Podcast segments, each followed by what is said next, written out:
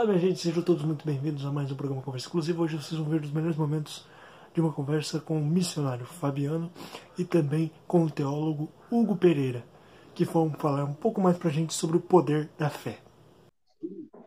Pode falar, Christian. Fala aí. Vamos lá. É, Hugo, como é que como é que você descobriu a sua fé, entrou para essa para essa para essa vida religiosa, se dedicar à igreja, a Deus? Como é que foi para você? Quando Rapaz, surgiu essa vontade? Essa, essa, essa é uma história comprida que a gente teria que ficar aqui bastante tempo, mas resumindo, resumindo um pouquinho, é, eu me tornei dependente químico, cara, muito cedo. Né? Então, eu me tornei dependente químico já com os meus 14, 15 anos. Eu entrei já para usando drogas e com 15 já usava drogas pesadas. Bem é, já, já tinha me tornado um dependente químico com 15 anos. Né? Além do consumo de, de, de álcool também, associado a, a drogas.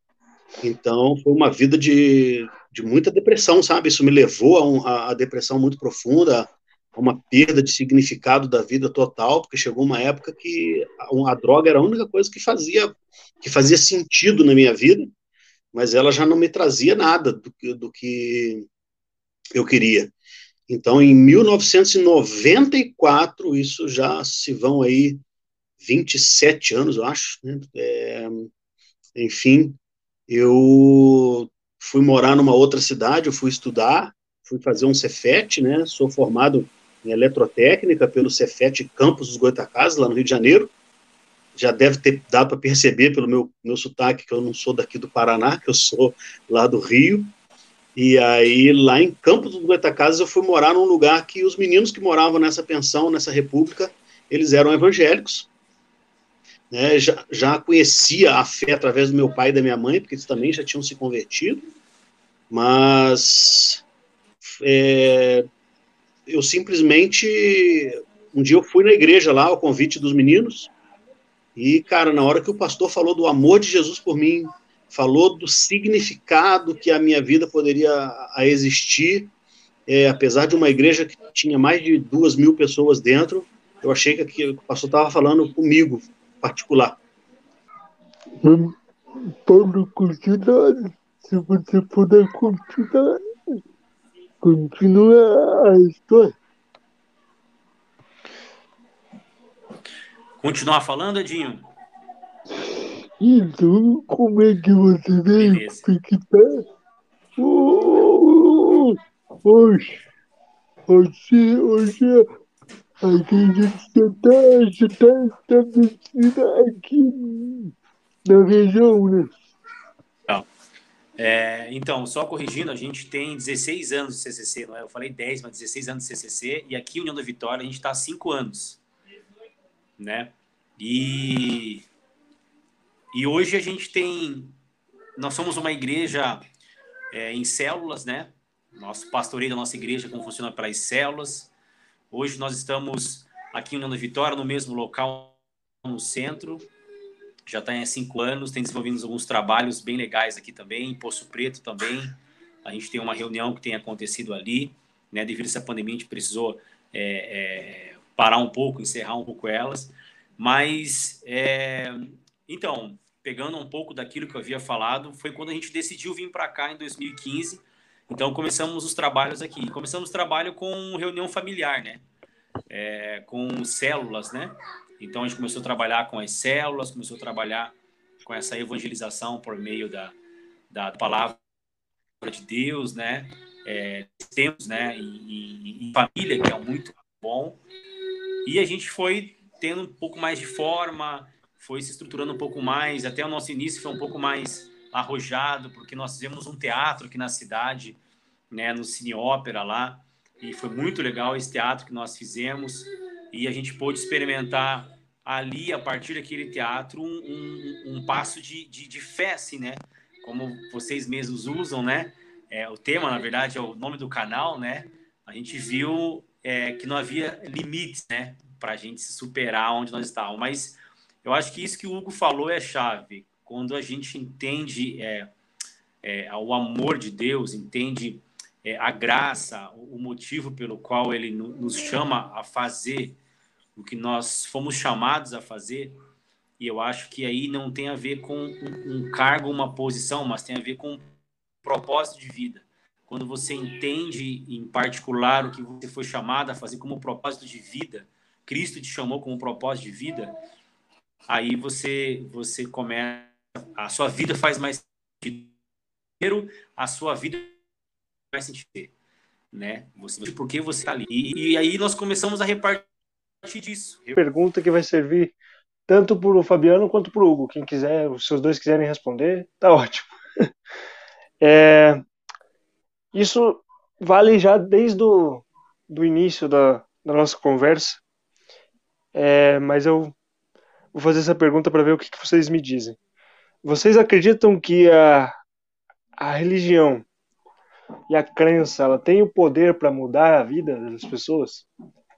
A religião, a fé, ela muda vidas?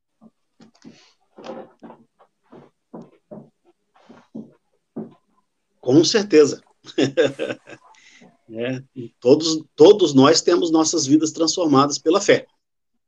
Então, o conceito de, de religião vai um pouco além, tá, Cristian? Quero é, deixar isso bem claro aqui, que hoje, apesar de nós professarmos uma fé e congregarmos numa igreja, né, junto com, com, essa, com isso vem, a, vem responsabilidades, vem, é, nós temos nossos cultos, nós temos nossa hierarquia, nós temos nossos dogmas, mas ah, uma coisa que eu aprendi nesse tempo todo foi a me libertar da religião ou da religiosidade, né, e principalmente porque a Bíblia ela fala que o justo viverá pela fé. Então, a fé, ela transforma tudo. A fé, ela tem poder de, de, de transformar um homem é, dependente químico num pai de família, num trabalhador, num professor de teologia. Né? A fé, ela tem capacidade de, de transformar é, pessoas que, que se achavam e se é, não, não se colocavam nenhum valor e essas pessoas hoje se veem valorosas, têm suas autoestimas é, restauradas. A fé tem a capacidade de trazer pessoas que a única coisa que elas desejavam era a morte. Inclusive, muitas que eu conheço tentaram tirar as próprias vidas e, e, e, dar cabo disso aqui, porque já não achava mais esperança e nem propósito em estar aqui. E na fé, elas encontraram é, toda a restauração e a restituição da alegria de viver. Como eu disse, é pela fé que nós vivemos, e essa, essa fé é numa pessoa só. O nome dele é Jesus Cristo. A pergunta era se você quer compartilhar com a gente alguma superação que você e a Pri e a família teve que passar aí, e vocês passaram algum momento que teve que ter essa superação sem limite, e vocês conseguiram vencer, e hoje estão aqui contando a história para nós. Sim, sim. É, acho que trajetórias, né? A gente sempre tem, mas eu acho que sim, faz que uns dois anos, mais ou menos atrás, 2019, para ser mais exato, a gente teve que, que aprender, né, algumas coisas, né? Eu acho que a primeira coisa, a gente experimentou um milagre de Deus, porque a gente tinha diagnósticos é, é, de infertilidade, né? Que nós não poderíamos ter filhos, então a, a gente precisou ali é, é, é, exercer a nossa fé, né, porque nós cremos, né, nesse Deus, então exercer a nossa fé, mas ao mesmo tempo a gente procurou a medicina também para saber é, do que se tratava, né, mas é, a gente teve que, que, trabalhar com essa, com essa questão nas nossas emoções, no nosso coração, da, da possibilidade de não ter, né, mas aí é, é, experimentou o Miguel, né, que hoje tem três anos, mas depois do Miguel que a gente decidiu ter o segundo filho, a gente experimentou duas perdas, né? Duas perdas de, de, de no início de 2019. A gente, a Priscila estava grávida, então a gente acabou perdendo um, um, bebê. Eu costumo dizer que o senhor, o senhor, ele, o senhor Deus me deu dois para cuidar, dois para ele cuidar, né?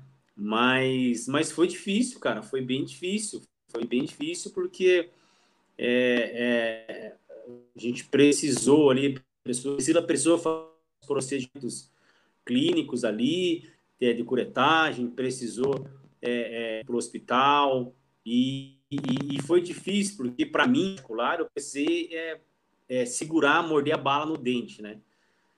Porque eu via ela naquela situação, não tinha muito com quem falar, alguns amigos, é, é, o Hugo foi um deles, né? E outras pessoas também.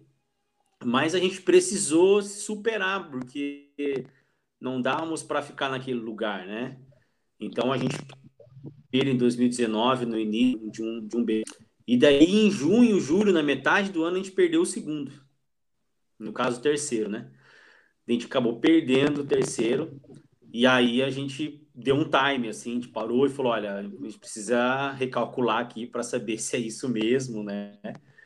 É, é, porque a gente é a nossa fé, a gente, nós somos humanos, nós temos nossos sentimentos, a gente precisa, né? E é interessante que, que, que em uma dessas estações da Priscila, ela, do Miguel em primeiro lugar, ela ela precisou empurrar carro, fazer várias, várias coisas que uma mulher grávida não podia fazer. Então ela precisou fazer, né? Mas aí depois a gente teve a oportunidade, Deus nos deu de a gente ter o Gabriel que nasceu ano passado, né?